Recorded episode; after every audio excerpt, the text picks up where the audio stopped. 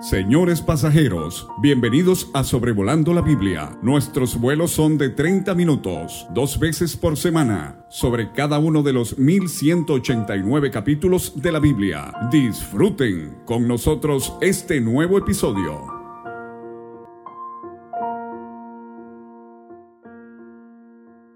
Saludos hermanos y hermanas, traemos para ustedes en este día Primero de Samuel capítulo 16 en el podcast Sobrevolando la Biblia.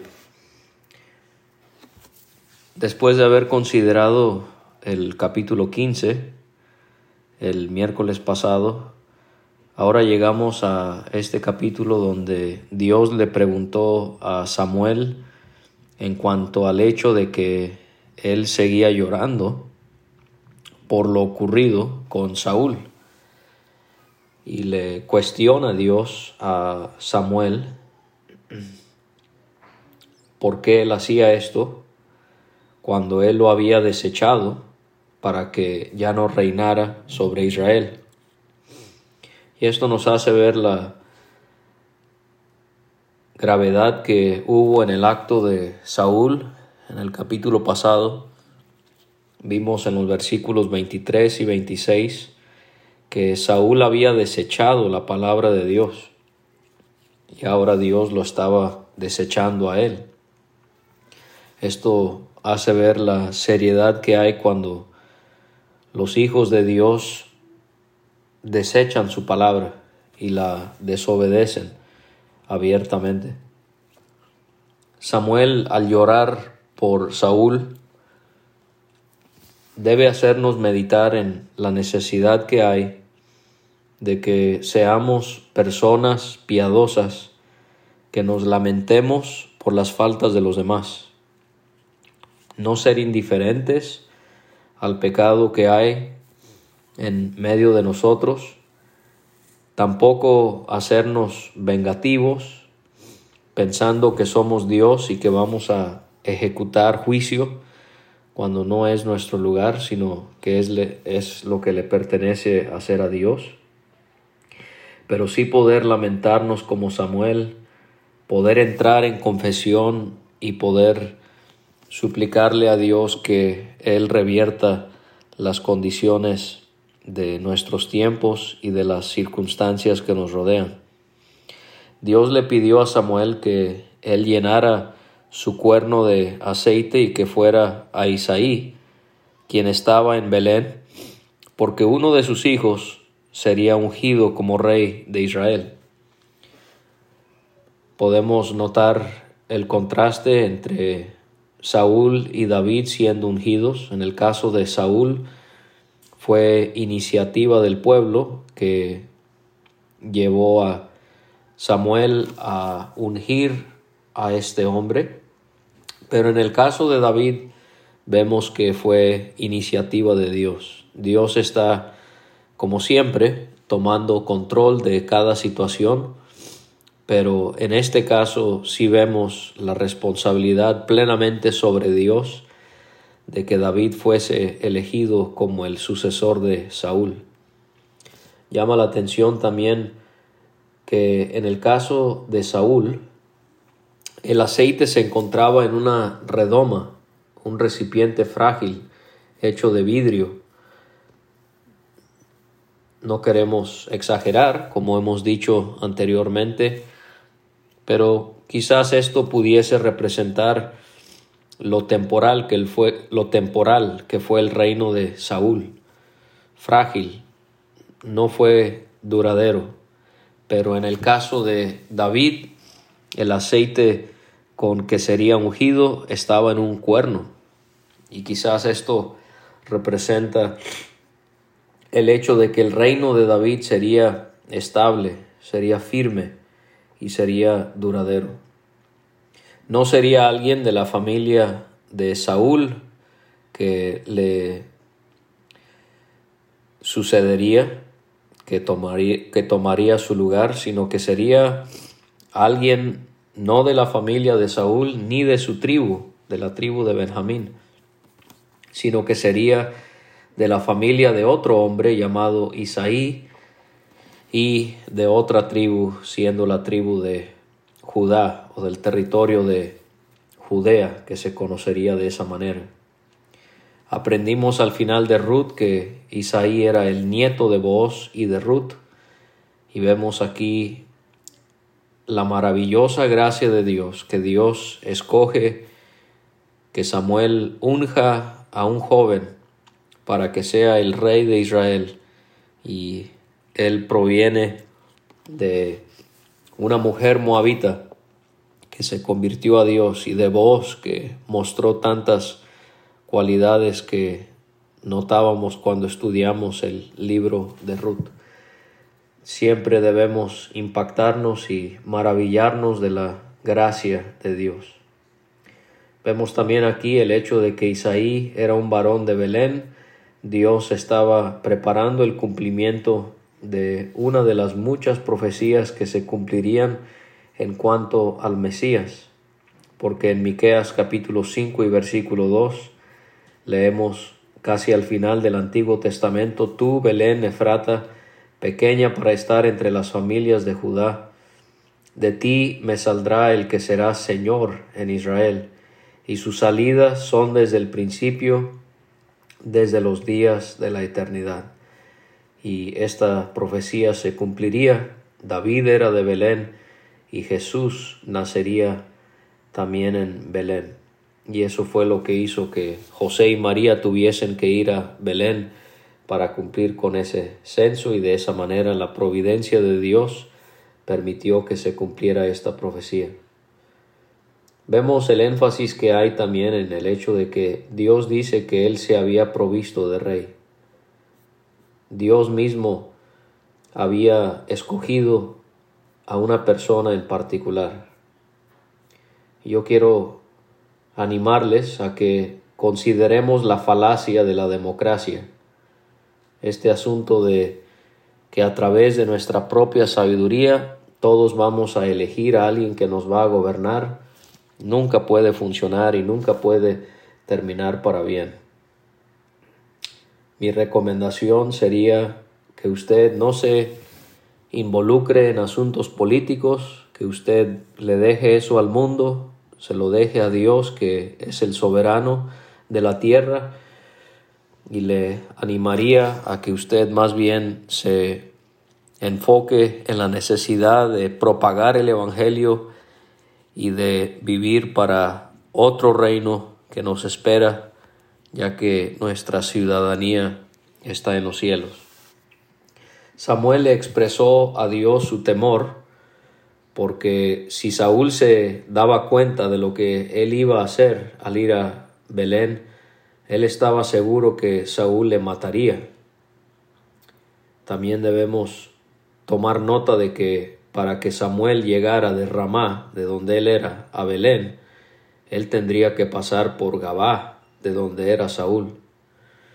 Pero vimos en el capítulo 15 y en el versículo 29 que Dios, el Señor, se revela con ese nombre tan peculiar y también que llena de consuelo y es que Él es la gloria de Israel o como aparece en algunas traducciones al considerar esa palabra gloria, Él es el fuerte él es la fuerza de Israel, Él es el fuerte de Israel. Y entonces Samuel debía de recordar eso y estar convencido de que Dios le iba a guardar. Dios le dijo que llevara una becerra y que cuando llegara a Belén él dijera que iba a ofrecer sacrificio a Jehová.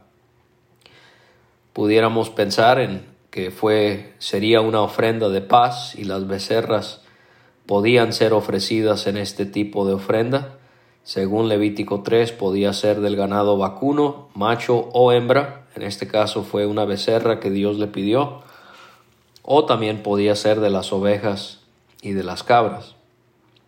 No era el tiempo para revelar el hecho de que alguien más sería ungido como rey. Lo que sí se haría público era que Samuel iba a Belén para ofrecer sacrificio pero no que él iba para ungir a David. No es que Dios está ocultando algo con malicia, no es que él está animando a Samuel a que él mienta, sino que todavía no es el momento para revelar lo que se está llevando a cabo. Dios también le hizo saber a Isaí que él debía, perdón, a Samuel, que él debía llamar a Isaí al sacrificio y que él le enseñaría lo que debía hacer y que él ungiría al que Dios le iba a señalar. Samuel, como un hombre temeroso de Dios, obedeció, hizo lo que se le pidió que él hiciese. Al llegar a Belén, los ancianos de la ciudad salieron a recibirle y lo hicieron con miedo. La idea es que ellos hasta temblaban y le preguntaron, ¿es pacífica tu venida? Quizás pensaban que venía a reprenderles por sus negligencias, por su irresponsabilidad y por su pecado en general que prevalecía en Israel en esos tiempos. O pudieran haber pensado que esto tenía que ver con las diferencias que tuvieron Samuel y Saúl en el capítulo anterior. Cómo no también temblar y tener miedo delante de la presencia de Samuel cuando él acababa de cortar en pedazos a Agag, el rey de los de Amalek. Lo vimos también en el capítulo anterior, en el versículo 33. Samuel les aseguró que sí iba pacíficamente y que él iba a Belén a ofrecer sacrificio a Dios y les pidió que se santificaran y que fueran con él al sacrificio. Parece ser que era normal que los ancianos o los gobernantes de un pueblo, de una, de una ciudad, estuviesen presentes en sacrificios como este. Entonces Samuel santificó a Isaí y a sus hijos y los llamó al sacrificio. Esta santificación tenía que ver con la purificación del cuerpo, con la limpieza que también debía haber en la ropa para poder presentarse delante de Dios para adorarle. Esto lo vimos eh, en casos como lo que leemos en Génesis 35 y en Éxodo capítulo 19. Al pensar en un sacrificio siendo hecho en Belén, recordemos que eh, todo el pecado de Israel había resultado en que el tabernáculo ya no estuviese en Silo y se comenzó a practicar el ofrecimiento de sacrificios en distintos lugares. Por ejemplo, en el capítulo 6 vimos un sacrificio siendo hecho en Betsemes, en el capítulo 9 vimos un sacrificio hecho en Ramá, aquí sería hecho en Belén. Eh, esto no era lo que Dios había prescrito a su pueblo en su ley. Él quería que todos los sacrificios fuesen ofrecidos en el tabernáculo. Cuando Samuel vio a Isaías y a sus hijos llegar, él vio a Eliab. Y Samuel dijo, de cierto, en verdad delante de Jehová estás ungido.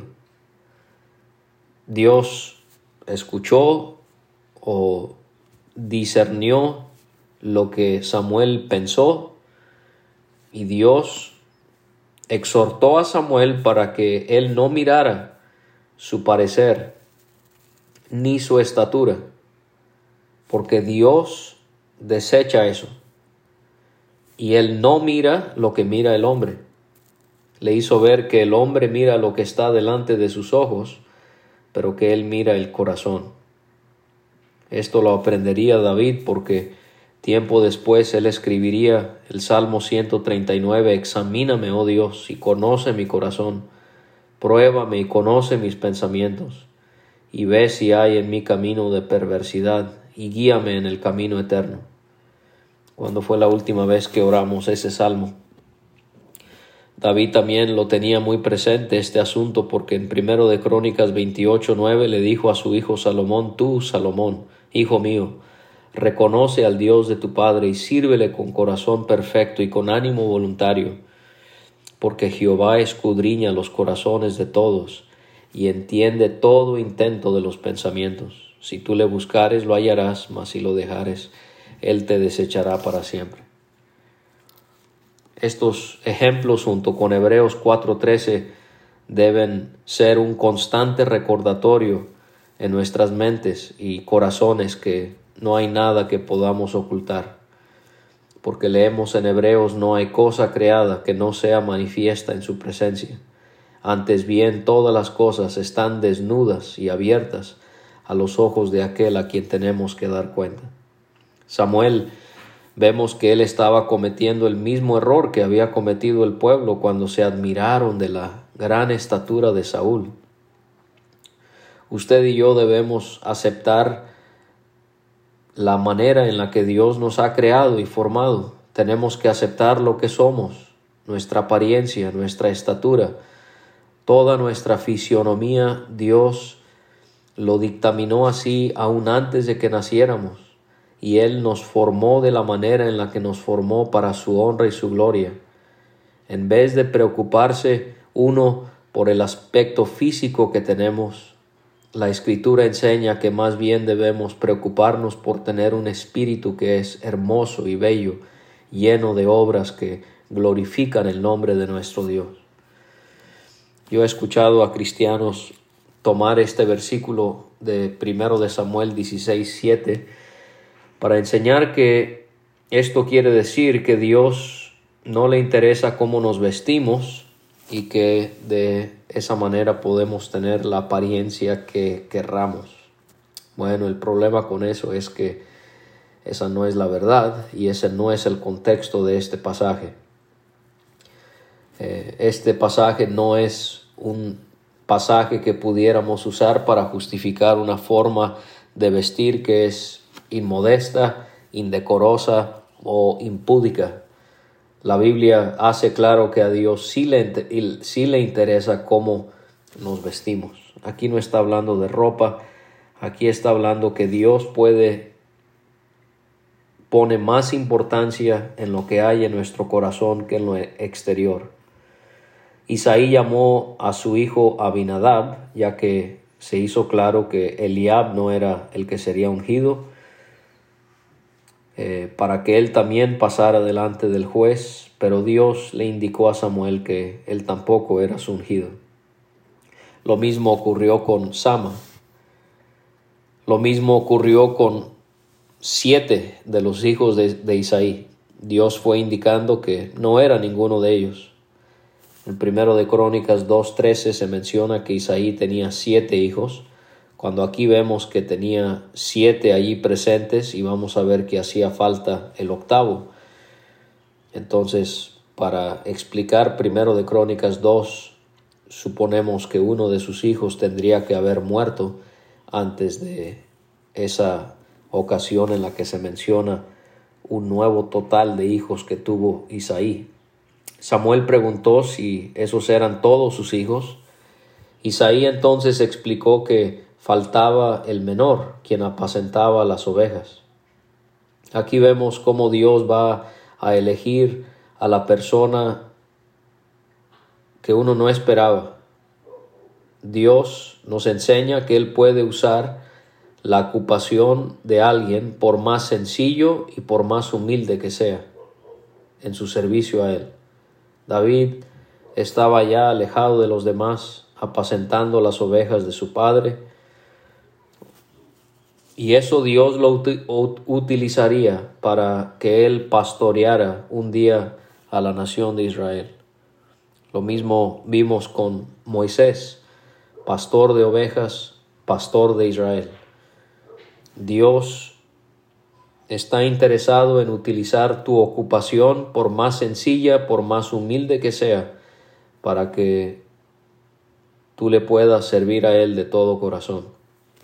También vemos el hecho de que Dios estaba escogiendo al menor de los hijos de Isaí. Y esto fue algo que Dios hizo en un número de ocasiones. A Jacob, a José, que fue el hijo penúltimo de Jacob. A Gedeón también podemos recordar todavía su queja de que él no se sentía digno porque era el menor de los hijos de su padre. Samuel pidió que mandara Isaí llamar a David porque no se sentarían a la mesa hasta que él llegara. Isaí mandó a llamarle y cuando llegó el Espíritu Santo describe a David como siendo rubio, hermoso de ojos y de buen parecer. Y la pregunta que debemos hacernos es ¿por qué el Espíritu hace hincapié en su apariencia cuando Dios había expresado su desdén por ello? Bueno, la explicación es que Dios no tiene nada en contra de la belleza externa, es obra de Él. Lo que nos está enseñando Dios es que la belleza no es necesaria para poder servirle a Él.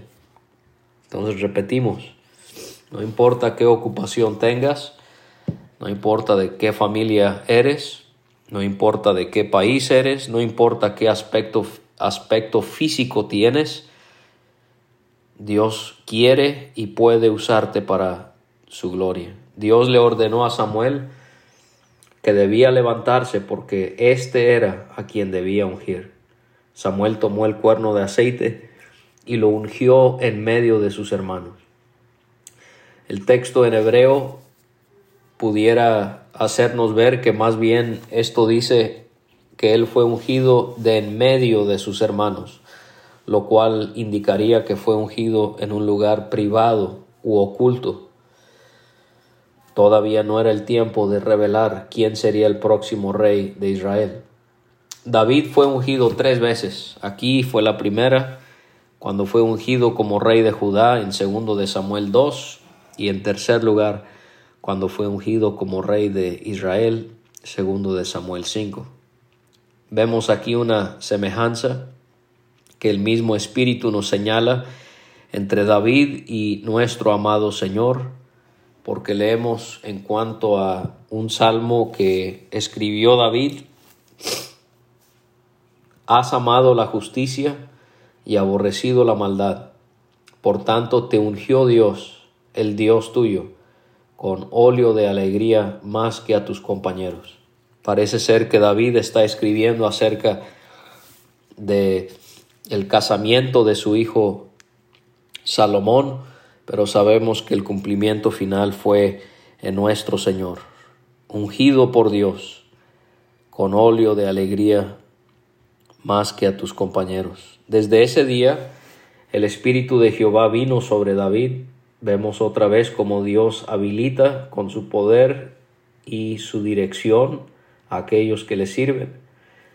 Lo había hecho también con Saúl, pero fue claro que él no aceptó el control del Espíritu de Jehová sobre él. Ahora David tendría el honor de tener al Espíritu estando reposando sobre él. David, vemos que es la primera mención de él aquí en este libro, en este capítulo. Fue mencionado en la genealogía de Boaz al final del libro de Ruth. Él va a ser el protagonista del resto de primero de Samuel, de segundo de Samuel y gran parte de primero de Crónicas. Son unos 59 capítulos que Dios le dedica a él. Aparte serían los salmos que él escribió, que también nos enseñarán mucho acerca de esta figura. Y en el Nuevo Testamento David es mencionado unas 58 veces. Samuel entonces se levantó después de haber ungido a David y se regresó a Ramá. Ahora la historia se va a enfocar en lo ocurrido con Saúl mientras todo esto está aconteciendo. En primer lugar, el espíritu de Jehová se apartó de Saúl. Al acercarse David al trono, Saúl se fue alejando más y más. Saúl perdió el honor de que el Espíritu Santo estuviese sobre él.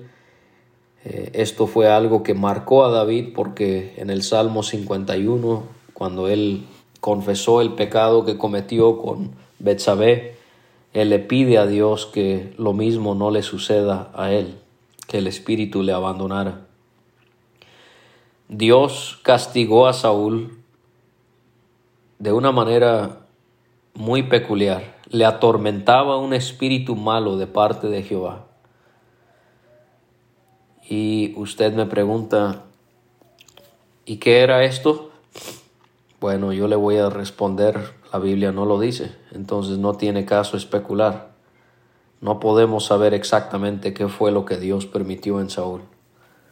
Lo que sí sabemos es que Dios permitió que Saúl fuese atormentado por un espíritu. Eso es lo que el texto nos dice. Y hasta ahí lo vamos a dejar. Lo que sí podemos notar es que algo parecido Dios permitió con Abimelech en jueces 9. O también quizás el otro caso muy notorio es el de Nabucodonosor, el rey de Babilonia, que comenzó a actuar como si fuera un animal en Daniel capítulo 4.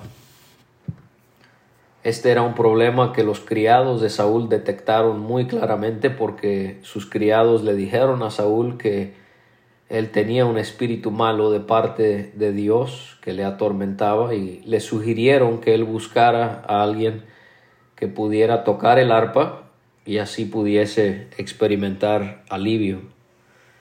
Saúl les dijo que buscaran a alguien que tocara bien y que se lo trajeran. Y uno de los criados, sabemos que todo esto es por intervención de Dios, no hay casualidad, uno de los criados le dijo a Saúl que había un hijo de Isaí, este hombre de Belén que sabía tocar, pero no solamente sabía tocar, él tenía otras aptitudes muy llamativas. Era, en segundo lugar, valiente. En tercer lugar, vigoroso. En cuarto lugar, hombre de guerra. En quinto lugar, prudente en sus palabras. En sexto lugar, hermoso. Y en séptimo lugar, Dios estaba con él. Imagínense qué descripción de este joven. Y Saúl entonces envió a sus mensajeros a Isaí para que le enviara a David su hijo, quien estaba con las ovejas. Esa es la segunda vez que se nos dice dónde estaba David, allá en un lugar solitario cuidando ovejas. Y vemos otra vez cómo lo que el hombre ve como algo con bajeza, algo muy ordinario, muy sencillo, Dios lo va a usar para magnificar su poder y su sabiduría al escoger a un joven pastor de ovejas. Isaí, en honor al rey, él tomó un asno cargado de pan, una vasija de vino y un cabrito, y se lo envió a Saúl a través de David. Isaí ya sabía que David iba a ser el rey. Isaí sabía que Saúl había deshonrado a Dios, pero aún así lo está honrando. Y entonces David fue para estar delante de Saúl, Saúl lo amó mucho y hasta lo hizo su paje de armas. Eh, vamos a ver que la historia va a cambiar severamente más adelante. Saúl va a odiar a David al punto de querer matarlo. Y vemos aquí la responsabilidad, la preparación de David, que Saúl le confió a él eh, la responsabilidad de que fuese el paje, su paje de armas. Saúl le mandó a decir a Isaí que le rogaba que David se quedara con él porque había hallado gracia en sus ojos. Y cuando el espíritu malo venía sobre Saúl, nos dice el último versículo, cuando este espíritu malo venía sobre Saúl de parte de Dios, David tocaba su arpa y Saúl encontraba alivio. Se ponía mejor y el espíritu se apartaba de él. Y Dios está permitiendo todo esto, está acercando a David al palacio, lo acerca al rey, lo viene preparando con cada una de esas cosas que el criado mencionó en el versículo 18 y Dios lo va preparando para que él llegue a ser lo que Dios quería que él hiciese más adelante como rey de Israel. Le dio ese deseo por el asunto de la música, eh, de tocar el arpa. Él va a ser compositor de salmos que el Espíritu Santo le va a llevar a escribir. Él se va a convertir en el general de el ejército de Israel cuando Dios lo venía preparando como un joven vigoroso, valiente, hombre de guerra. Y entonces aunque parezca difícil, Dios está preparando tu vida. Él está permitiendo un sinfín de cosas, algunas cosas que gozamos, otras que nos lamentamos, pero todo lo está permitiendo para que tú vayas sirviéndole a Él y puedas tener una tarea, un ministerio muy especial, cualquiera que fuese, que Él quiere que tú emplees para su gloria y su honra. Te agradezco mucho que me hayas acompañado. Si Dios permite, el miércoles tendremos esa historia tan conocida de David y Goliat y deseamos que también sea de bendición para ti.